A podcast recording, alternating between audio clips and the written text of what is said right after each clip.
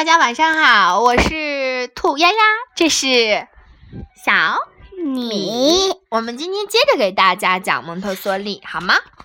嗯嗯，你是不是想不想知道现在世界上总共有多少个蒙特梭利学校啊？嗯，在现在在全世界的五十多个国家，有超过两万两千所蒙特梭利学校。那是谁管呢？有印度啊，有北美呀，日本呐，墨西哥。你记得我们去日本看到过蒙特梭利的学校吗？嗯记得吗？嗯，嗯。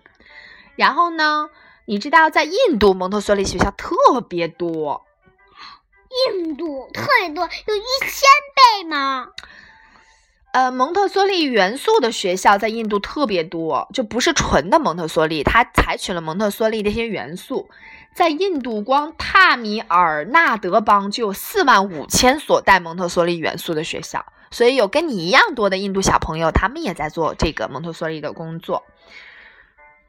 都是他老他年轻的之前做的工作，把他们留下来，放在他的交还手里，让他们他们等他老的时候，他死去世的时候，他死的时候，让让他们再重新可以做。他嗯他就是这样想的。对，玛利亚蒙特梭利是教育先锋，他将一生都奉献了给儿童教育，我很尊敬他。你呢？很尊敬他对，因为没有没有他，就没有小米现在在教室里做的这些工作，对吗？对，嗯，他他为什么想出生啊？他为什么想出生？那是他的妈妈、爸爸想让他出生的。是他俩，他俩好，那我们接下来按照小米的要求，今天还讲哈，嗯。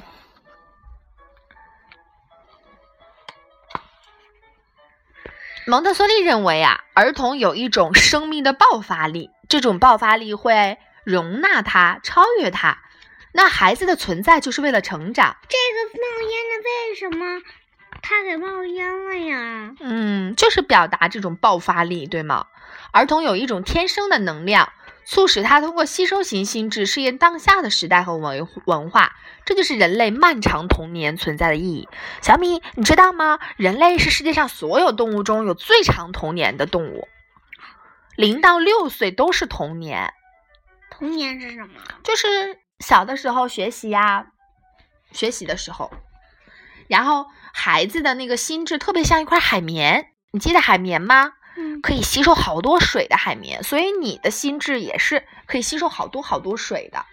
那这种吸收型心智从出生到三岁的时候是没有意识的，三岁到六岁的时候，像你这么大的时候，就逐渐的有意识的吸收了。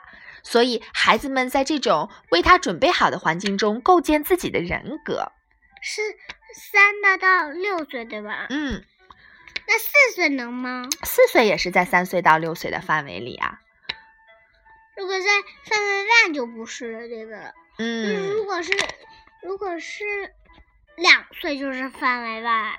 对，范围外它就是无意识的吸收型心智，它也在吸收，像海绵一样。所以人的童年都是在吸收呢。就是超过超过超过六岁，就是其他七岁、八岁、九岁没有在吸收了，对不对？也在吸收，但是就没有那个那个这么大的时候吸收的多了。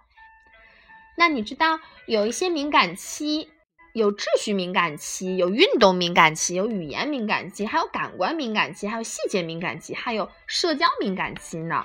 敏感期这个概念，你知道是玛利亚蒙特梭利借用谁的谁的那个说法做出来的吗？不知道。荷兰一个生物学家叫雨果，德弗里斯。德弗里斯在一九零二年发现了敏感期，他发现毛毛虫在刚出生的时候就被光线吸引，它们出生开始就可以从树根往树叶顶端移动，因为树枝顶上有它们想吃的东西。几天后，它们就不再被光线吸引，不再需要那样的食物了。它们会沿着那个树枝下去，因为之前的光线已经妨碍到它们了。这些连续的本能反应其实就是符合它们的敏感期了。另外还有个例子，就是沙漠出生的小乌龟。咱们家有小乌龟吗？嗯，嗯，但是它那个是在沙漠里出生的，从出生的第一刻就感受到来自海洋的一种不可抗拒的召唤。海龟对吧？嗯，它们需要从沙漠的高温来破壳而出，然后需要水来维持生命。如果有什么阻碍了它，它就无法生存下去了。所以，敏感期就像一种生命的召唤，不可抗拒。那蒙特梭利是怎么认为敏感期的呢？你想不想知道呀？嗯嗯嗯，蒙特梭利认为，呃，有的时候孩子的起伏不定，其实我们要分清楚孩子到底是对某一件事情着迷呢，呃，还是说他非常的想尝试这样的事情。着迷嗯着迷是什么意思？对这个事情特别的热爱，特别的喜欢。这就是代表战争，对吧？嗯，可能是吧。那，哎，玛利亚蒙特梭利还说，孩子们探索发现的需求得到满足就之后就会很开心。你有什么需求？你觉得满足了之后很开心？我觉得很很很很满足了以后，如果是讲完这个故事了，就是满足了。啊，你很喜欢学习，对吗？嗯，啊，明白了。我说我很想了解这些东西。你想了解谁呢？我想了解摩特梭利，嗯，那为什么你对蒙特梭利那么感兴趣呢？因为我想知道他他干做了什么，干了什么。嗯，那你现在了解到他做了什么吗？嗯，嗯。明天我还想从头再讲一遍。好的，那我们今天就讲到这里了，讲到这六这六页了，是不是？嗯，好，谢谢大家的收听，晚安。小米要说晚安吗？晚安。